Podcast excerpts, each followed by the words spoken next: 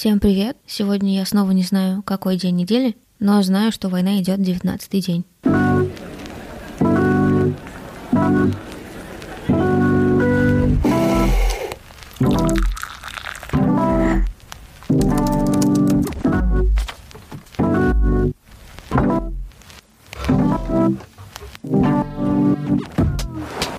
Предыдущем выпуске героиня Настя, которая тоже уехала из страны, рассказала еще и о том, что ее задерживали в Питере на митинге. И я решила попросить ее об этом подробнее рассказать.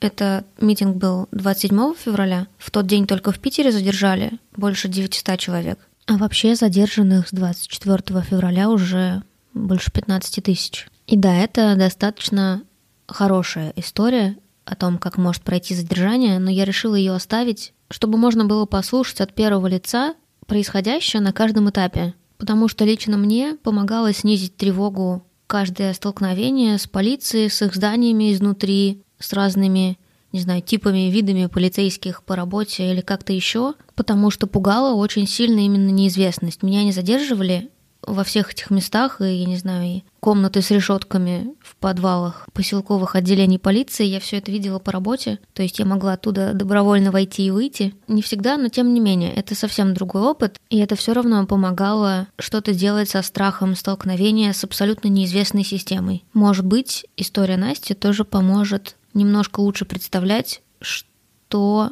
вас может ждать и с чем вы можете столкнуться.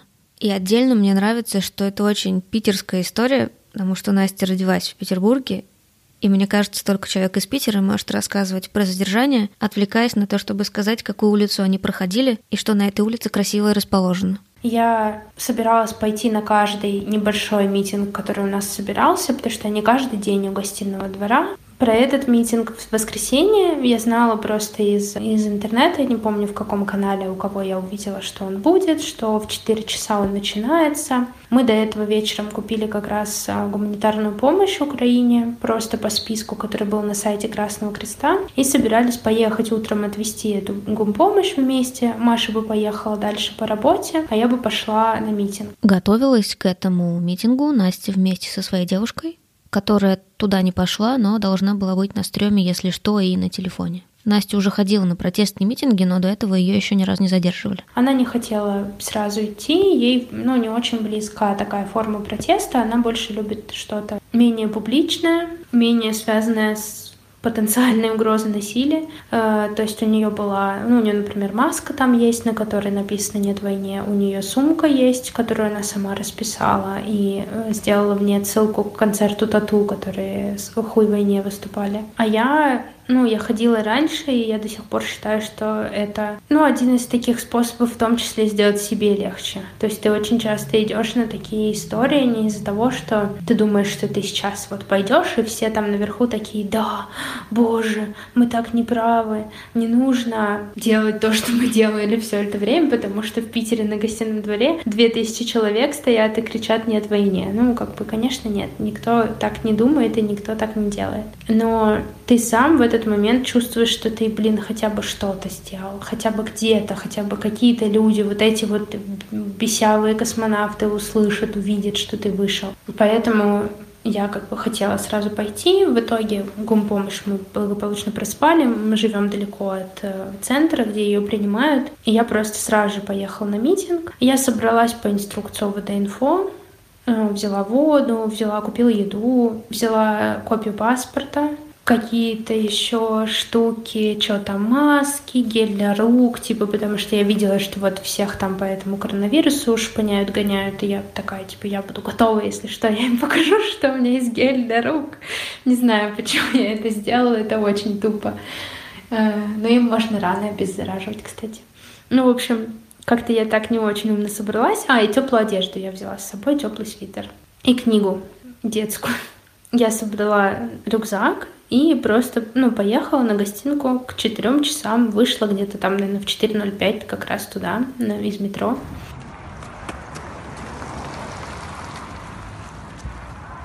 А, я какое-то время просто стояла, смотрела, как люди собираются. Уже все отспили, уже пригнали автозаки, пригнали просто автобусы, которые стояли с выключенным светом и типа с табличкой заказной Короче, мы все знаем, что это ныне это автозак. И стандартные автозаки такие, которые здоровые металлические буханки на больших шинах. И уже стояли с одной стороны Невского чувачки в форме. Один из них кричал в мегафон типа «Туда-сюда расходитесь, нельзя тут собираться, потому что коронавирус, и вообще вы нарушаете правила там порядка». Непонятно, короче. В смысле, слышно было хорошо, что он кричал, но какую-то дурь, которую никто никогда внимательно не слушает. Э, я какое-то время просто постояла, посмотрела. У меня не было ни плаката с собой. Люди даже еще не кричали в это время. И минут через, может быть, 20 я заметила, что мои... Ну, узнала своих коллег в толпе, которые тоже приехали сюда. Я им помахала и как-то стала просто ходить вместе с ними. Мы просто ходили по площади. Потом начали, ну, начали что-то кричать. Мы тоже покричали, похлопали.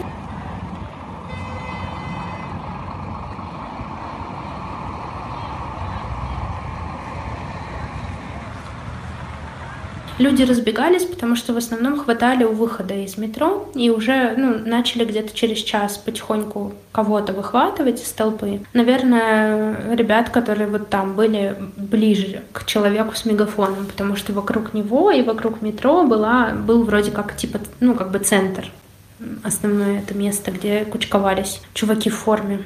Потом в разных там каналах они написали, что толпа начинает уходить с Невского. И мои коллеги тоже сказали, пойдемте, типа, сейчас пойдем колонны по Литейному, будем там кричать, там легче. Там, наоборот, там сложнее задержать, вообще как-то остановить это все. Мы пошли туда, просто шли сначала по Невскому, кричали, потом повернули куда-то. А, мы, мы начали идти по Невскому в сторону, в сторону Фонтанки. Не знаю, все ли себе представляют географию Петербурга, но, ну, мы где-то, может может быть, на метров на там 300 отошли от этой площади, и нужно было переходить дальше мост. А Невский — это самый основной там проспект, куча машин, понятно, и люди из машин стали высовываться и просто кричать «Уходите! Переходите дорогу!» Они бегут сюда,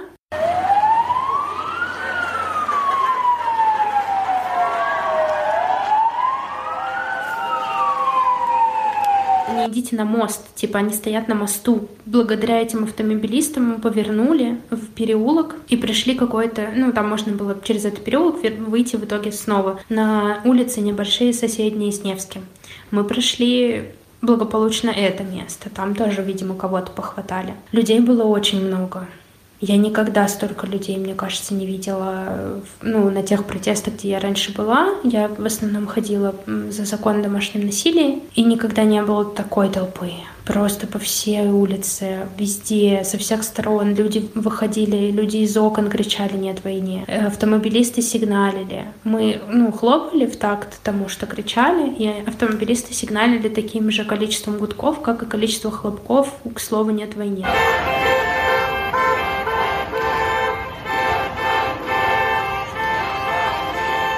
Поддержка просто невероятная. Тебе кажется, что весь город сейчас объединился одной этой мыслью.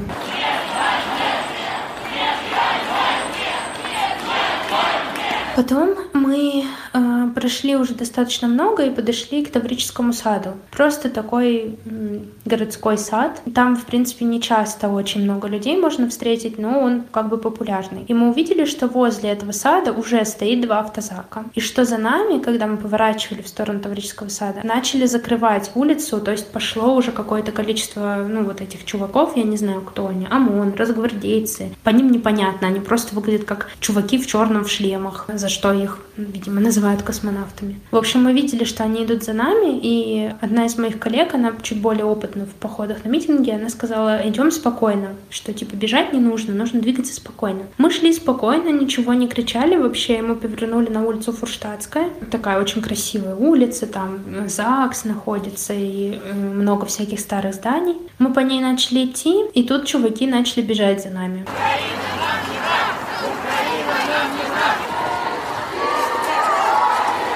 увидели, что впереди улицу тоже потихоньку начинают переграждать автозаки, и появляться все больше и больше вот этих вот ОМОНовцев там впереди.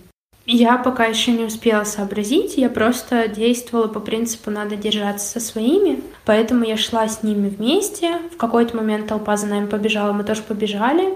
Но ничего не происходило. Мы продолжали, продолжали идти. И тут они начали выстраивать кольцо вдоль вот этой толпы. То есть они, ну, по сути, забирают вас в кольцо. Они бегут за вами, они стоят перед вами, и они с правой стороны тоже вас начинают потихоньку огружать и теснить к дому, чтобы у вас за спиной были только дома. А там в основном закрыты парадные, потому что это такая, ну, как бы хочется сказать, пафосная улица. Ну, она сама по себе не пафосная, но там э, либо снимают, либо живут достаточно обеспеченные люди. И обычно дворы закрыты. А я видела несколько арок, куда можно было бы повернуть и побежать.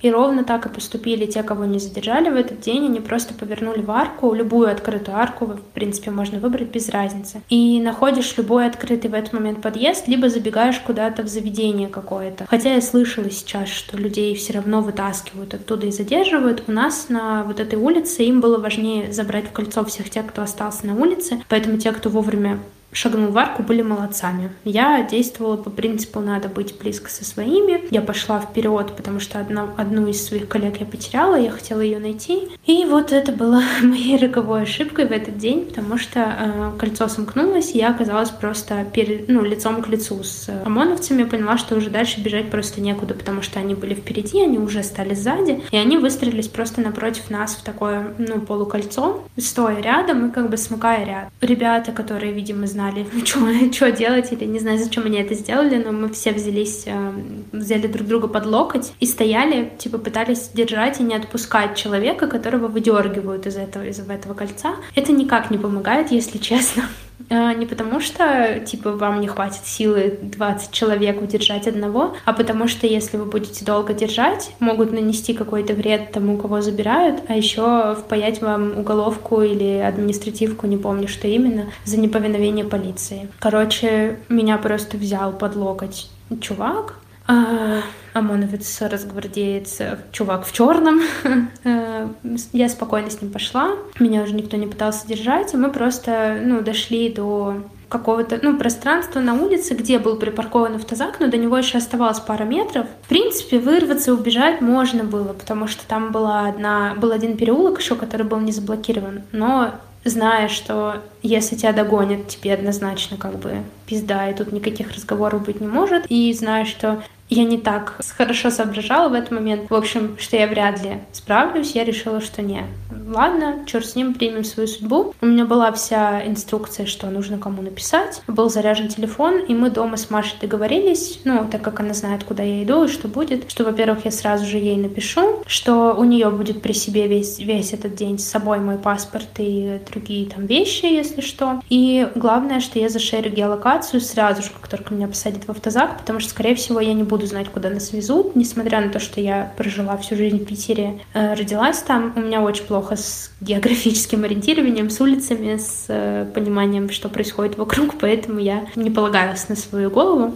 В общем, мы с товарищем каким-то там постояли некоторое время, освободилась дорога к автозаку, он меня туда завел просто, ну, тебя подводят практически как к туристическому автобусу, извините, конечно, за сравнение. Uh, у нас это был такой вот старый автобус, не тот, который городской, какой-то, ну, типа туристического, да, такой белый, без всяких опознавательных знаков. Uh, меня туда завели, я села. Со мной задержали моего коллегу тоже, мы были в одном автозаке, но мы не разговаривали, никак вообще, ну, не делились никакой друг с другом информацией. Мне тут же написали те, та коллега написала, которая осталась снаружи, уже, что задержали еще одну нашу коллегу, но она будет в другом автозаке, и что их пока не задержали, они прячутся. Я сразу же написала в бот свои данные, свою дату рождения, фамилию, имя. И написала Маше, отправила, как советуют, смс со временем задержания и точным адресом.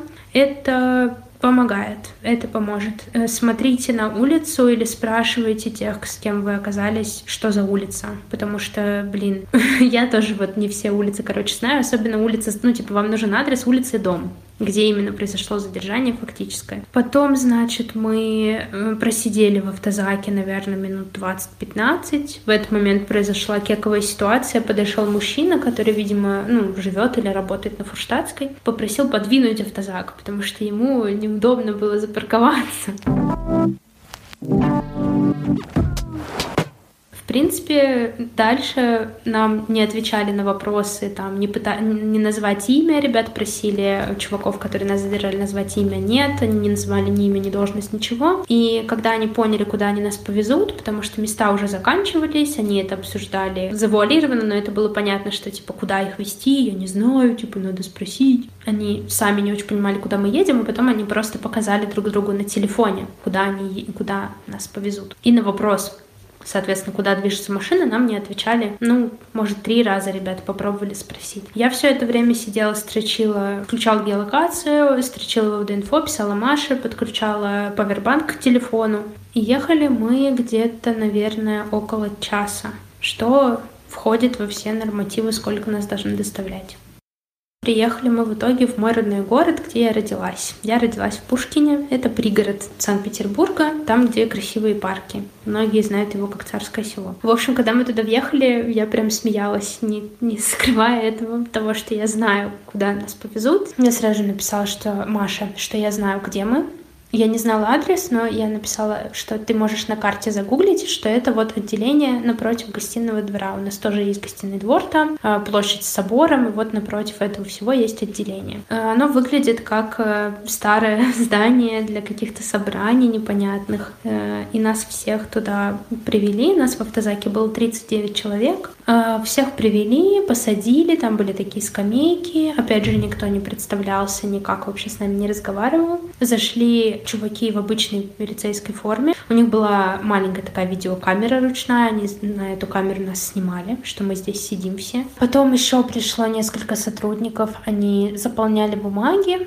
они все были в стандартной милицейской форме, либо без формы вообще. Никто не представлялся, и они просто обсуждали между собой, что дальше, какие справки нужно заполнять. Нас пригласили сначала к первому столу, мы записали все свое имя, фамилию, там надо было назвать дату рождения, адрес прописки, адрес проживания, я не пробовала в этот момент, ну, ссылаться на какие-то статьи и так далее. Просто честно все назвала, что знаю. Работу только сказала, что я не хочу называть. Мы должны были снова сесть, а потом подойти к еще одному чуваку и заполнить снова все то же самое, а, только еще они составляли описание нашей внешности. Это очень забавно. Тебя, на тебя смотрит человек который впервые тебя видит и такой, ну, у меня, например, русые волосы, по ним, ну, непонятный цвет волос, короче, у меня, и он очень долго пытался понять, что же ему написать, светлые волосы, темные волосы, каштановые волосы, ну, в общем, они не очень еще в курсе, наверное, прилагательные, которые можно использовать к цвету волос, и он просто смотрел на меня и такой, э, волосы, э, я говорю, ну, светлые напишите. Он такой, глаза, типа, я говорю, карие глаза. Он еще раз так внимательно на меня посмотрел. Ну, то есть в тот момент тебе вообще не смешно, тебе супер сыково, потому что ты совершенно не понимаешь, а что будет с этими данными потом. Это меня будут искать по э, светлые волосы, карие глаза. Они сейчас э, будут кому-то звонить, что будет происходить со мной. Ничего не понятно. Зачем им эти сведения, непонятно. За это время пришел другой чувак, он поставил стол на бок то есть так, чтобы стол мог прикрыть то, что стоит за столом. И поставил туда коробку. И в этот момент у нас у всех пропал интернет и пропала сотовая связь. Да, это была глушилка. Мы, ну, мы спрашивали их об этом, они такие, не-не-не, вы чё? Там был очень смешной чувак, он сказал, что он следаком работает, и он сказал, что это очень старый особняк, у него у самого здесь нет сети, и вообще это все из-за стен. Мы просили открыть эту коробку, он, конечно, ее не стал нам открывать и показывать, но он разрешил нам подойти к окнам, если вдруг мы хотим позвонить или написать. Я за это время уже написала Маше, где я. Она написала, что она выезжает и везет еду, воду, хотя у меня есть с собой еда и вода на всякий случай. И что она написала моей подруге, которая живет в Пушкине, чтобы они пришли вместе повидать меня через вот это все. После этого они отделили какое-то количество людей, в основном парней, и забрали их в другое УВД. УВД в городе Шушары. Это еще там типа плюс 20-30 километров от Пушкина. И вот тут мне нужно не про себя сказать, про своих коллег, которым повезло гораздо меньше. В этом УВД у ребят забрали телефоны. Мой коллега ходит в очках, а у него забрали очки и не отдавали очки до окончания всего процесса, то есть до суда, сутки. Там они делали с ними все то же самое, что и с нами. То есть после этого нужно было э, по 4 человека проходить дежурную часть. Они сами называли, кто пойдет. Там сдавать дактилоскопию. А все твои попытки там сказать «это незаконно, такая-то статья, ля-ля-ля» пресекались тем, что вас уже задержали, и типа не надо тут разговаривать. Давайте или сдавайте, или мы вас сейчас силой заставим сдавать фотографировали, заносили это все в их внутреннюю базу, и после этого э, отправляли по одному подписывать протокол об административном задержании. Тех, кто не спорил, все подписывал и так далее, у ребят в Шушарском МВД все равно отправляли в камеру и, типа, отпускали, короче, только девушек, насколько я поняла. И кого-то из молодых людей отпустили, но не всех. Мой коллега отказался сдавать отпечатки, и его просто, просто посадили в камеру, и там вот все ровно, как вы читаете в интернете, по типа по 10 человек, очень маленькое помещение, нет толком света, не дают воду, никакие передачки не дают, и очень часто врут по телефону, что все передали, и что у них есть постельное белье, есть какие-то условия, ничего у них нет, это все пиздеж. Нужно добиваться до последнего, чтобы вашим друзьям и, ну, вообще всем передали что-то. А со мной все было очень хорошо. Я была на каком-то полицейском курорте, если честно. потому что у нас э, спрашивали объяснительную в очень легком формате, просто приглашали к столу и начинали такие ну, что вы там делали на гостином дворе? А с кем, типа, ну, кто-то говорил, что собирался с другом встретиться. С кем? Как его зовут? А можно его телефон? Мы хотим ему позвонить. А вот вы брали кофе, у вас остались э, документы, ну, чек там или что-то. А вы знали, что там проходит несогласованная акция? А вы знали, что вы нарушаете постановление, собираясь на такую акцию? Там постановление санитарного врача о том, что нельзя собираться на мероприятия публичные в городе. Ну и дальше стандартная риторика из правых пабликов из путинских речей. Это все это бандеровцы. Украина это раньше была Россия. Вы вообще знаете, за кого вы идете? Там одни нацисты-националисты. Вы свою судьбу разрушаете. Нам тут с вами нянькаться неинтересно. Мы э, просто хотим, чтобы вы все прекратили это делать. Один чувак, который э, назвался начальником этого МВД, вообще спрашивал несколько раз во всеуслышание на всю аудиторию, «Чё, кто пойдет на следующий митинг?» Чуваки развлекались как могли, им было очень очень скучно с нами. Они устраивали викторину, например. Этот вот как раз начальник открыл блокнот, сел и стал спрашивать, кто знает формулу такую-то. А вот в математике теорему такую-то вы можете доказать? Не из школьных, а из университетских курсов. У кого-то он спрашивал во время дачи объяснений, у кого-то он спрашивал, может ли он назвать из какого стихотворения «Лукоморье дуб зеленый». Так как я очень долго стояла у окна и просто пыталась нагуглить, что за статья, которую нам могут вменить, потому что некоторые ребята уже узнали, узнали номер статьи, это 20.2 КАПа, за участие в несогласованном митинге, но не за то, что мы на нем были, а за то, что мы нарушили нормы по коронавирусу. Я гуглила, что это, как это. В этот момент из УВД инфо нам уже написал адвокат, посоветовал писать, что мы ни с чем не согласны и наши права нам не разъяснялись. То есть все это время у меня был телефон с интернетом, в котором я могла людям писать, а потом еще пришли мои друзья, и я им махала в окно.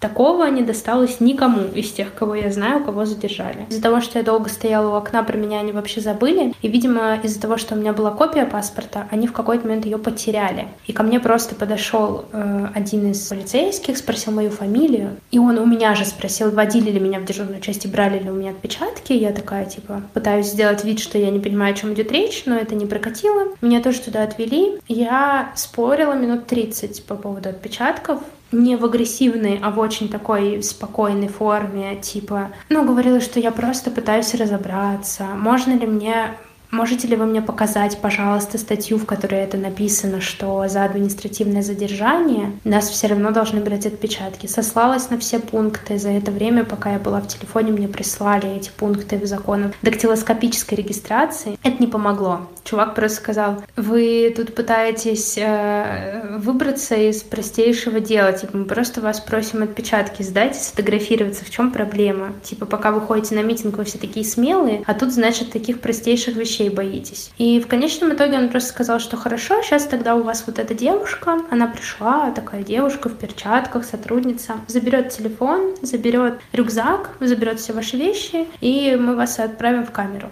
А расстаться с телефоном для меня значило потерять связь с Машей не мочь ей сказать, где я сейчас нахожусь. А, так что эта угроза была довольно как бы страшная, она возымела действие. Мне очень повезло, потому что у меня атопический дерматит, это раздражение кожи. И мои отпечатки никак не хотели сохраняться. А, мне промазали все руки антисептиком, все. От этого у меня, конечно, на следующее утро вся кожа пошла пузырями. Он потыкался, потыкался, сказал, ладно, иди, потому что одну руку вроде как, ну, она была зеленая, то есть у него все получилось, а вторую руку никак. А потом меня отвели в отдельный, ну, кабинет, где я была один на один с э, следователем. И тут я разводила его на беседу полтора часа, то есть я задавала вопросы ко всему, что он говорил про бандеровцев, про то, что в Украине люди сами в себя стреляют, в смысле части, типа нападают друг на друга. Про то, что они сами разбомбили мирные дома, про то, что русские ведут освободительную войну, ну, в общем... Ну, у вас, типа, есть три пути. Если вы сейчас будете отказываться от подписания, то будете сидеть в камере всю ночь без вещей. Если вы согласитесь и подпишете, то мы вас отпустим. Я говорю, даже если я подпишу, что я не согласна, он такой, да, типа, пофиг, пиши, что хочешь. И я написала, что я не согласна и виновной себя не признаю. И меня выпустили. Он, кстати, сказал, что он... Я его спросила, откуда вы? Он сказал, я оттуда, где война идет.